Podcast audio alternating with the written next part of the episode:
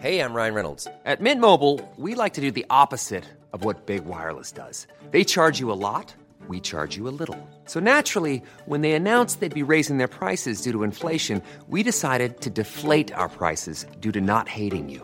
That's right. We're cutting the price of Mint Unlimited from $30 a month to just $15 a month. Give it a try at mintmobile.com slash switch. $45 upfront for three months plus taxes and fees. Promo rate for new customers for limited time. Unlimited more than 40 gigabytes per month. Slows. Full terms at mintmobile.com. Les fêtes de fin d'année entachées par un préavis de grève de contrôleurs de train. Un quart des voyageurs prévus sur les rails pour le week-end de Noël ne pourront pas se déplacer comme ils l'envisageaient. Détail des prévisions de trafic dans un instant. Le risque de coupure de courant cet hiver s'éloigne. Le gestionnaire du réseau RTE se dit plus optimiste que prévu pour le mois de janvier. Une bonne nouvelle que l'on doit aux efforts des ménages, des entreprises et aussi au redémarrage de plusieurs réacteurs nucléaires. Il avait déjà été incriminé par le passé pour euh, des manquements dans la gestion d'un appel au service de secours. Un policier est au cœur de l'enquête menée par l'IGPN après la violente agression d'une femme à Blois. La victime a été violemment frappée par son conjoint quelques heures plus tôt alors qu'elle voulait dénoncer ces violences. Elle n'avait pas pu porter plainte contre lui. Et puis à la fin de cette édition découverte de l'expo événement dédié à Johnny Hallyday, elle vient d'ouvrir à Bruxelles une plongée dans l'intimité du chanteur. CNews était à l'inauguration.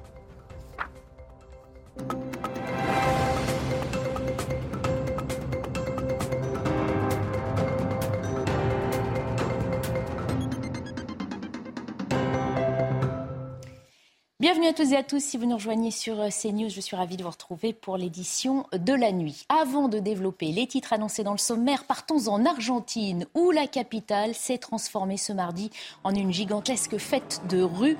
Des millions d'Argentins rendant hommage à leur champion du monde tout juste rentré du Qatar. Les joueurs ont circulé en bus au milieu de la foule jusqu'au centre de Buenos Aires. Retour sur cette parade de la victoire avec Vincent Fandel. C'est une marée humaine qui a pris possession de la place de la République à Buenos Aires. Autour de l'obélisque, ils sont des centaines de milliers aux couleurs de l'Argentine, en bleu et blanc. Des portraits affichant Lionel Messi aux côtés de Diego Maradona sont brandis dans la foule, qui attendent avec impatience leur héros, tout juste rentré du Qatar, Coupe du Monde en poche. Le bus qui transporte l'Albi Céleste affiche trois étoiles et l'inscription Champion du monde en espagnol. Les joueurs, eux, saluent la foule, se prennent en photo, tout sourire, et évidemment brandissent le trophée que le pays attendait depuis 36 ans.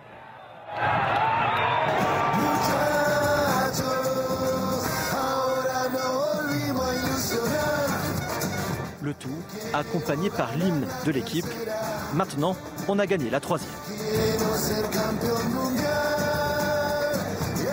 Sous un soleil de plomb et 28 degrés, la fête promet d'être interminable dans la capitale argentine, alors que ce mardi a été décrété jour férié dans le pays.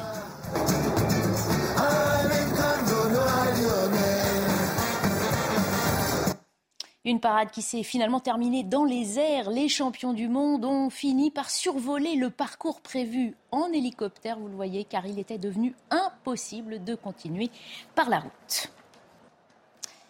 Loin de la calor de l'Argentine, c'est plutôt la douche froide pour de nombreux Français à l'approche du week-end de Noël, des perspectives de fête gâchées par un préavis de grève sur les rails. 200 000 personnes ne devraient pas pouvoir voyager sur les 800 000 prévus donc dans les trains ce week-end. Regardez les prévisions de la SNCF. Seuls deux trains sur trois circuleront sur l'ensemble du réseau. Dans le détail, deux TGV sur trois rouleront sur les axes Atlantique et Méditerranée, un train sur deux vers le nord. Trafic normal pour les intercités. Les voyageurs devraient recevoir par SMS ou par email des informations sur leur trajet. Ils sont encouragés à avancer leur départ si possible et peuvent échanger gratuitement leurs billets ou se faire rembourser. Des aménagements qui n'abaissent pas toutefois complètement la colère des voyageurs. Écoutez. Il faudra nous expliquer pourquoi ils sont en grève.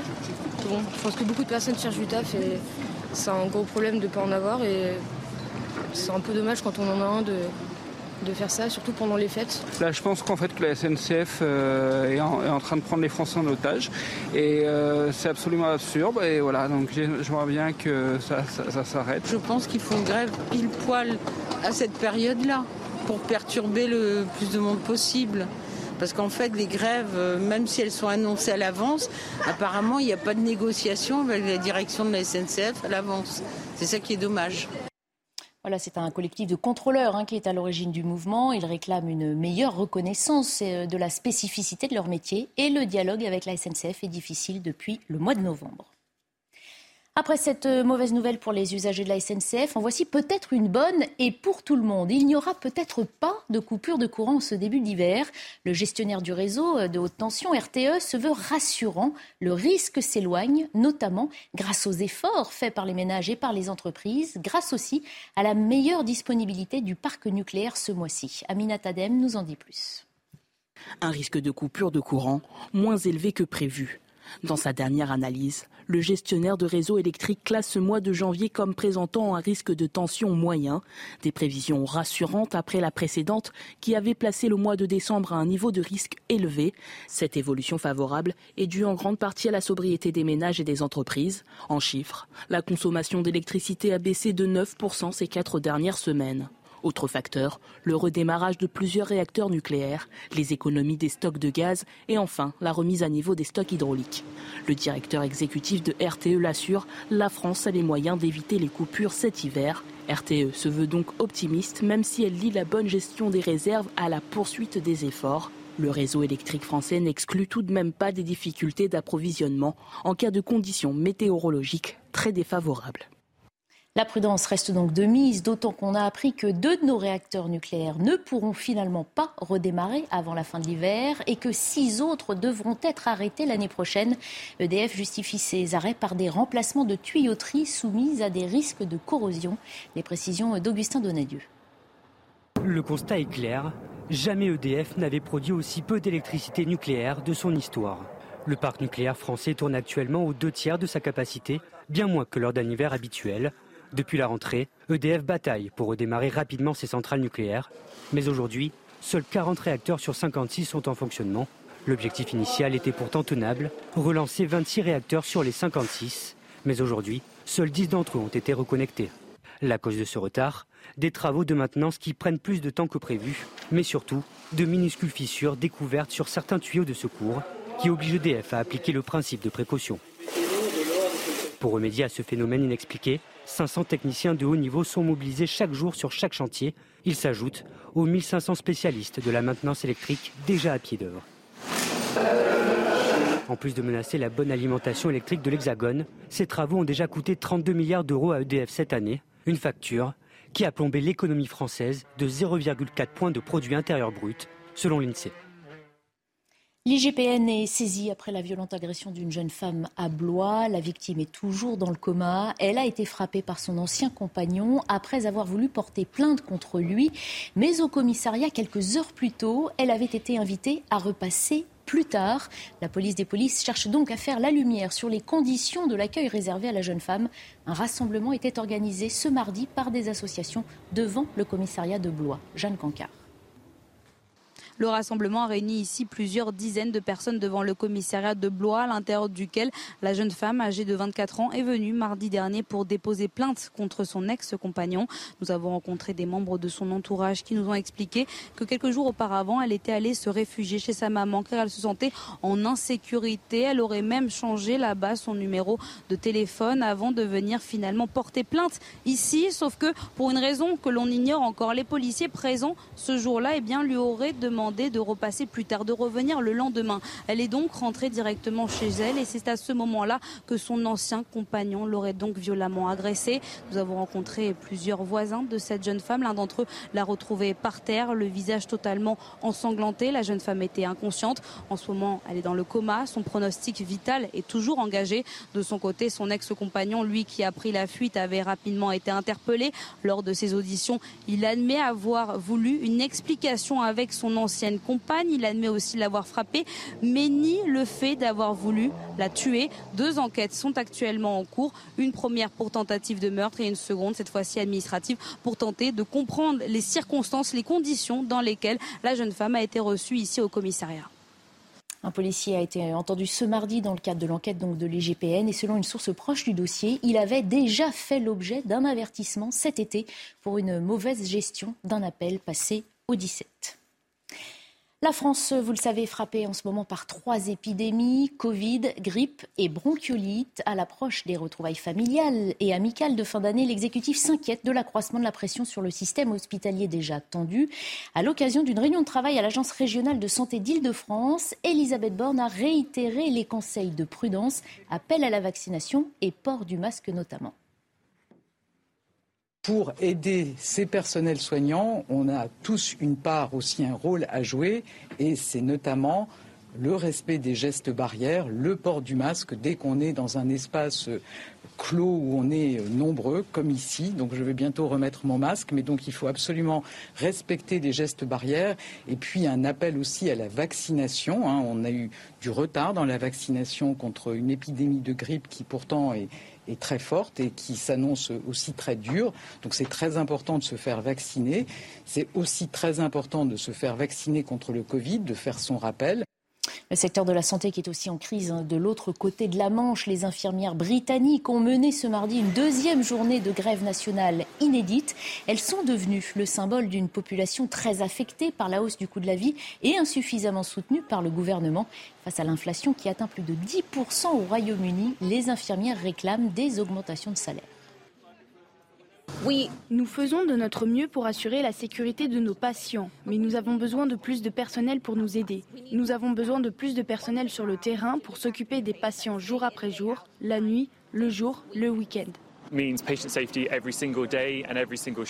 La sécurité des patients est menacée chaque jour en raison du manque de personnel, non seulement dans le secteur des soins infirmiers, mais aussi dans les services d'ambulance, chez les professionnels paramédicaux, chez nos médecins.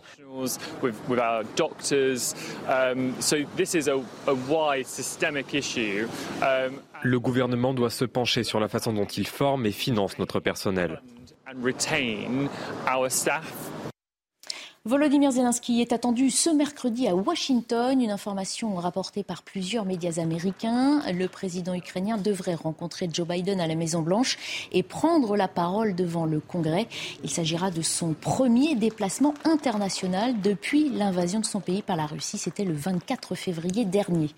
Et sur le terrain, ce conflit a passé le cap des 300 jours d'affrontement. Les sanctions occidentales ne semblent pas avoir entaché la détermination de Vladimir Poutine. Ces derniers jours ont été marqués par des pourparlers avec le président biélorusse Loukachenko, par des attaques de drones sur Kiev et par la crainte d'autres offensives pour 2023. Les Ukrainiens ont appris à vivre en état de guerre. Récit de Yael Benamou. Dans cette ville, près de Donetsk, les habitants vivent sous les bombes russes. Des explosions ont encore frappé la ville ce matin-là. Mais les détonations incessantes ne les font même plus sursauter. Quel genre de vie peuvent avoir les soldats sur la zone de front? Nous, nous y sommes habitués. Nous ne nous plaignons pas, nous sommes habitués. La plupart du temps, ils sont terrés dans les sous-sols, sans gaz ni eau. Ils sortent de leur abri de fortune pour aller récupérer les aides alimentaires. Les policiers municipaux sont chargés d'aider les civils après les frappes d'artillerie, de distribuer de l'aide humanitaire et de les évacuer vers des lieux plus sûrs ou des hôpitaux. Mais ils ne veulent pas partir. 2000 personnes résident toujours dans cette ville. Ils étaient 30 000 habitants avant la guerre.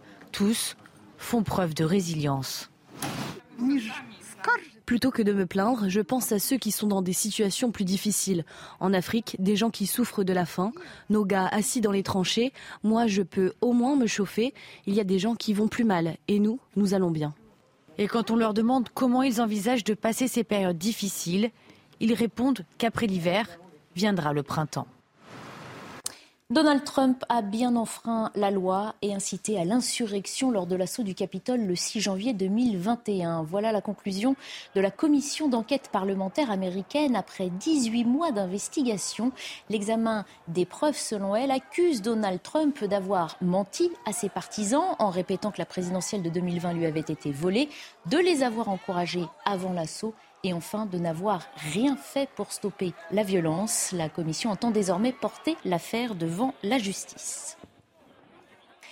À l'occasion de la récente visite du chef de l'État sur le porte-avions Charles de Gaulle, on s'arrête à présent sur ce fleuron de la marine française. Il est toujours engagé pour lutter contre l'État islamique. L'une de nos équipes a pu suivre les forces de l'armée de l'air déployées sur une base dans le désert situé entre la Syrie et l'Irak. Des soldats engagés dans une mission d'observation et de frappes aériennes contre les derniers groupes terroristes de Daesh dans la région. Reportage d'Antoine Estève. Pendant les phases de décollage, les réacteurs font trembler la base au milieu du désert. Elle abrite quatre rafales français de l'escadron de chasse de Saint-Dizier. Le capitaine Jérémy et son navigateur préparent leur mission. On mélange un petit peu d'excitation euh, et de, et, de, et de concentration. Et puis après, on fera face à l'imprévu en fonction des, ben, de, la, de la situation.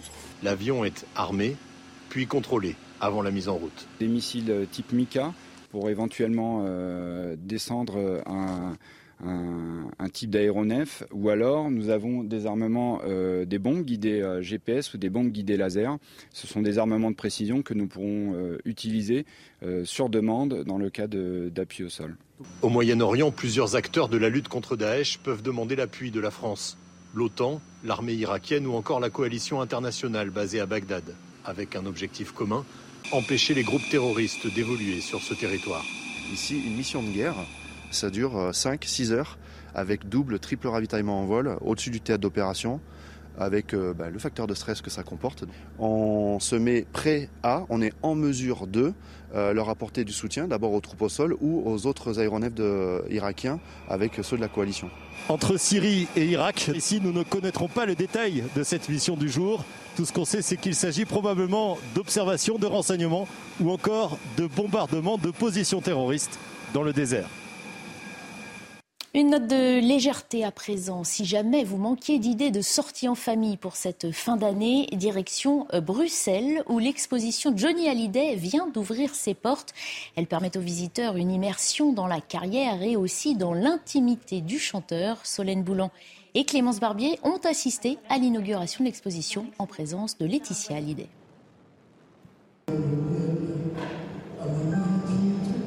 Au rythme de ses plus grands tubes et de ses précieuses guitares, c'est une plongée au cœur de la vie de Johnny Hallyday. Dans les vitrines, des dizaines de costumes de scène du chanteur que Laetitia Hallyday a rassemblés, car l'homme aux mille chansons peut encore compter sur le soutien de sa veuve, ici devant la reconstitution du bureau de la star, là où il a vécu ses derniers instants. 74 ans d'une vie hors norme, imaginé par Laetitia Hallyday avec l'aide de Jean-Claude Camus, le producteur emblématique du chanteur. Johnny, il est, éternel. on ne sera plus là, qu'il sera toujours là, lui. moi, mon travail, depuis son départ, c'est de continuer à le faire vivre et à transmettre. Euh, qu'il est éternel et que rien ne s'arrête. Et de transmettre à cette nouvelle génération de jeunes, euh, parce qu'il reste l'idole des jeunes, et il le sera pour toujours. Pour Laetitia Hallyday, le choix de la Belgique fait écho aux racines du chanteur, né d'un père belge qu'il n'a presque pas connu.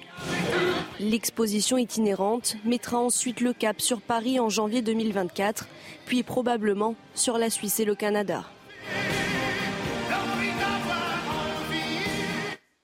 Restez avec nous dans un instant, on poursuit avec le JT Sport.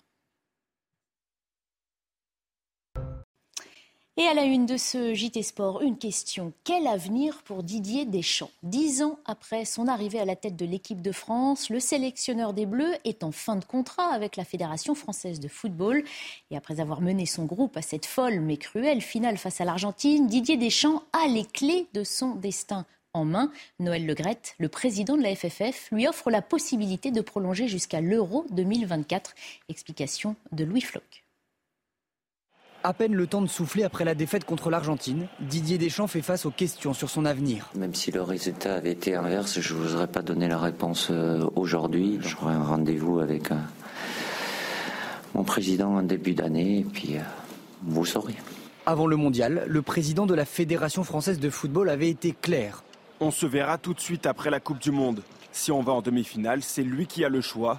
S'il se sent motivé pour continuer, on ne discute même pas. Objectif atteint, alors Didier Deschamps va-t-il rester sélectionneur des Bleus? C'est l'homme idéal pour la continuité de ce groupe et j'espère qu'il va aller au moins jusqu'à l'Euro parce qu'on a une jeune génération qui arrive, elle est très performante et il a su fédérer ce groupe. Direction Euro 2024, premier arrêt, les qualifications Pour l'équipe de France, elle démarre le 24 mars prochain. L'Euro, seul trophée manquant à Didier Deschamps en tant que sélectionneur depuis son arrivée en juillet 2012. Et des fois, euh, de faire les années de trop euh, avec euh, cette fameuse transition où il va falloir en enlever, possiblement, je trouve que Didier Deschamps, s'il part maintenant, il, il part en mode Champs-Élysées. Faudrait-il encore lui trouver un digne successeur? Didier Deschamps restera-t-il ou pas à la tête des Bleus? Réponse dans deux semaines.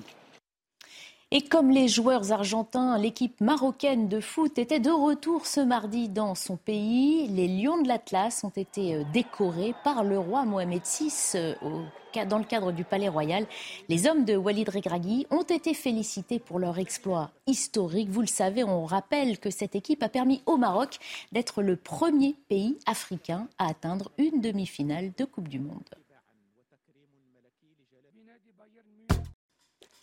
Dans un instant, on fait un nouveau point sur l'information. Nous reviendrons sur ces images impressionnantes de millions d'Argentins rassemblés dans les rues de Buenos Aires pour saluer les champions du monde. Ils ont d'ailleurs dû finir leur parade dans les airs car la circulation de leur bus était devenue impossible. Retrouvez tous nos programmes et plus sur cnews.fr.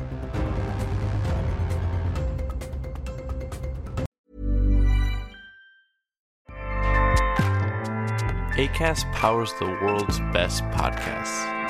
Here's a show that we recommend.